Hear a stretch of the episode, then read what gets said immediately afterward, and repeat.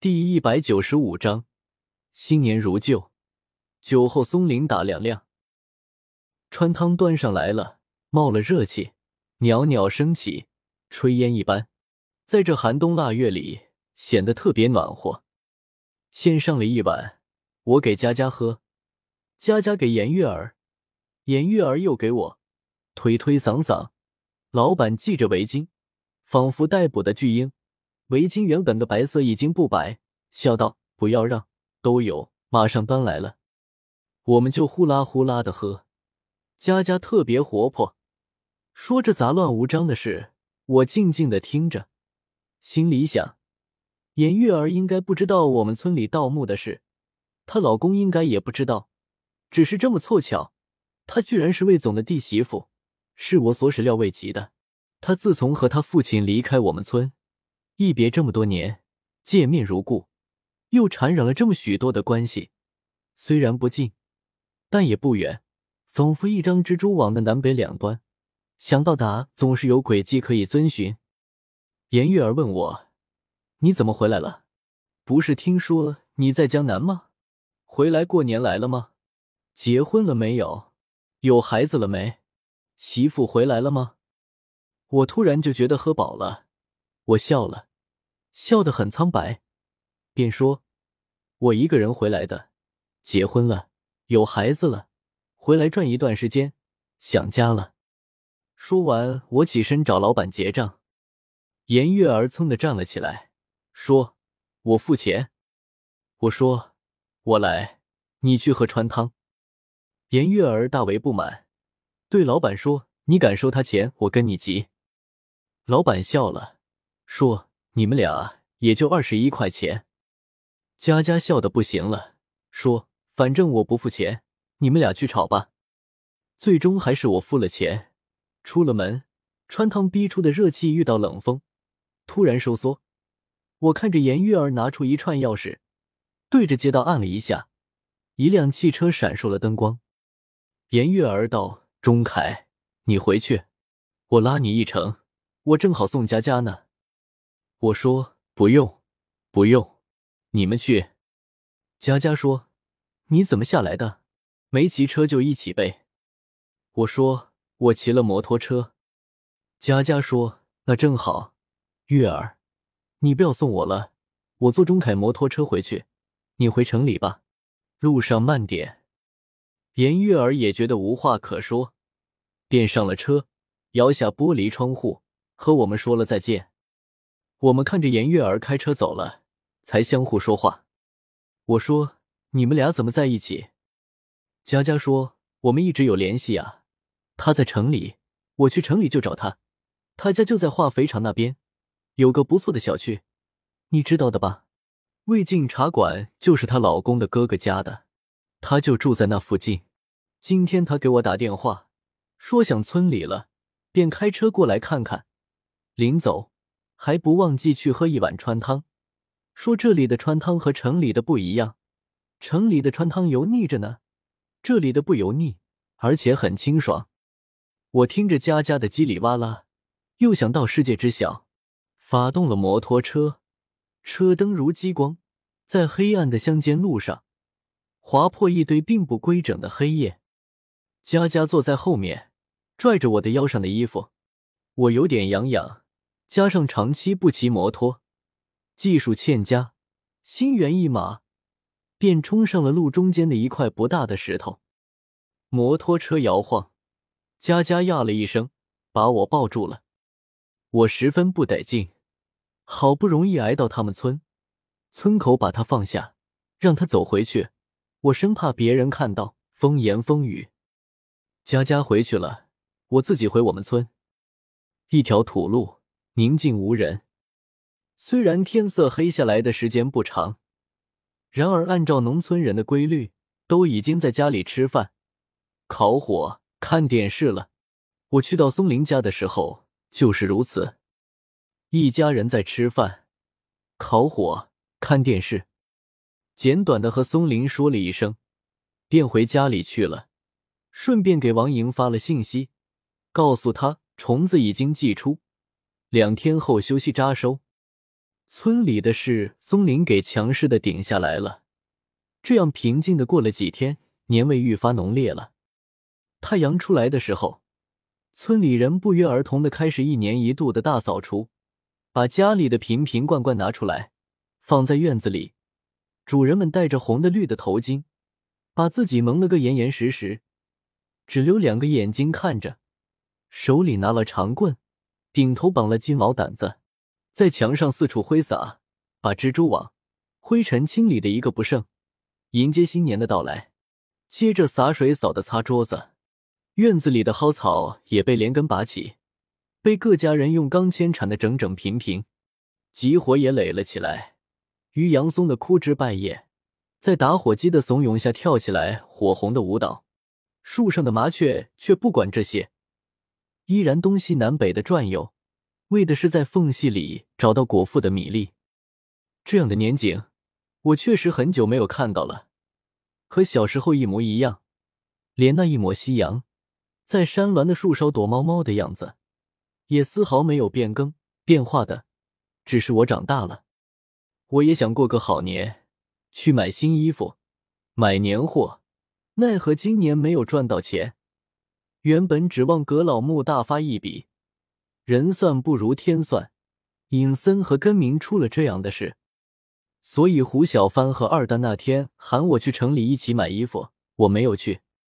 我在家里翻看中学和高中的课本，希冀可以有黄金屋，才知道被骗了，只有黑色的字迹，字迹成文。曾经的倒背如流，如今似曾相识，便坐在家里盯着窗棱发呆。想想自己太过于窝囊，混得没有个人样。我这几天一直做梦，梦见狸猫精没有死，半夜到了我家，找到我，发出痛不欲生的惨叫，让我看他支离破碎的伤口。我说和我无关。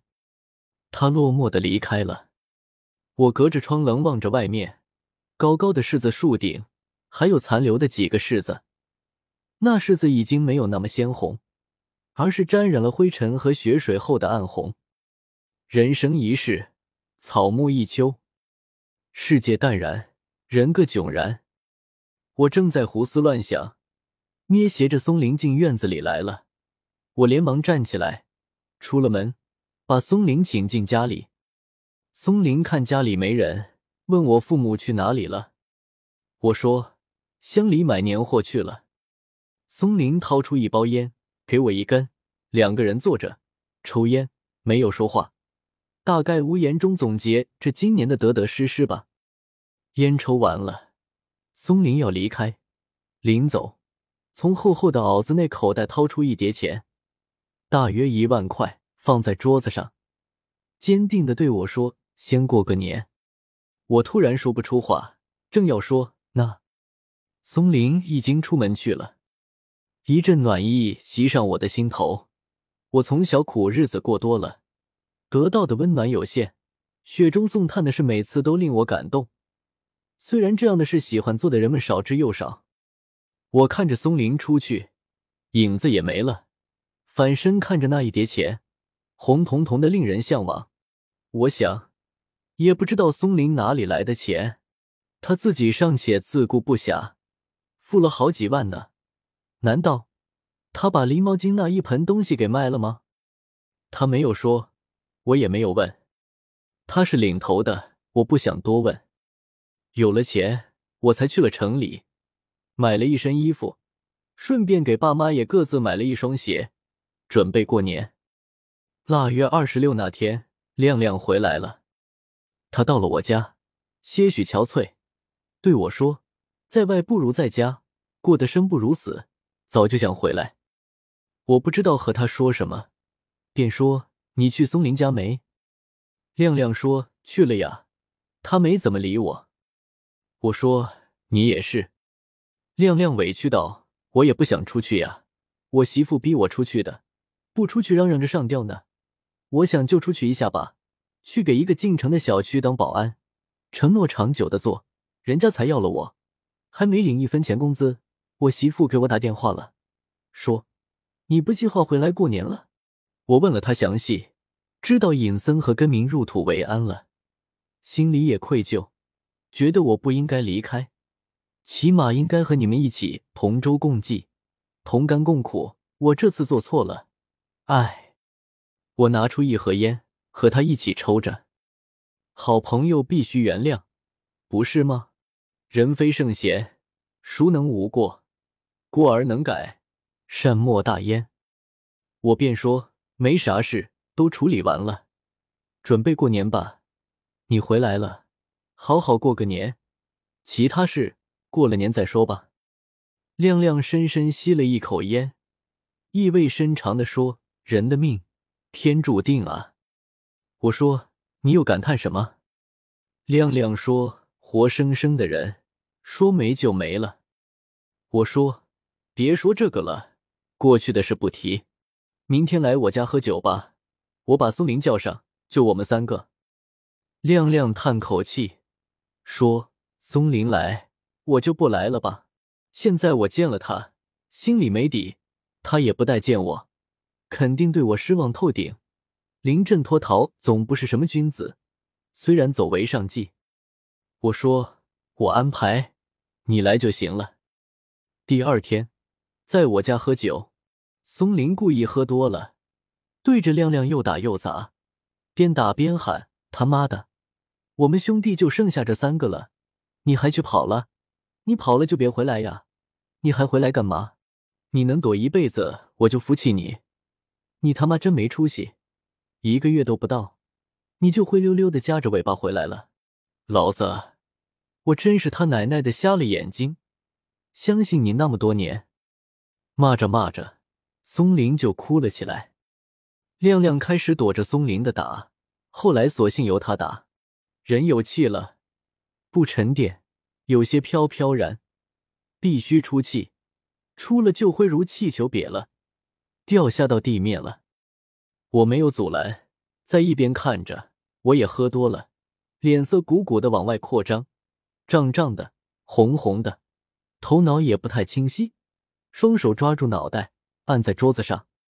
松林哭完了，站起来对我说：“我今天喝多了，兄弟，我说了什么？你们不要介意我的委屈，你们不懂。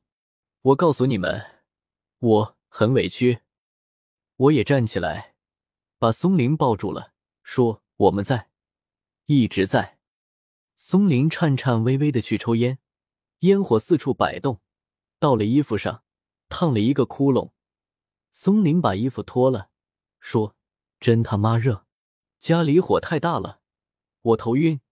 你看看是不是煤气中毒了？”我看着烟囱和红彤彤的火炉，说：“没有呢。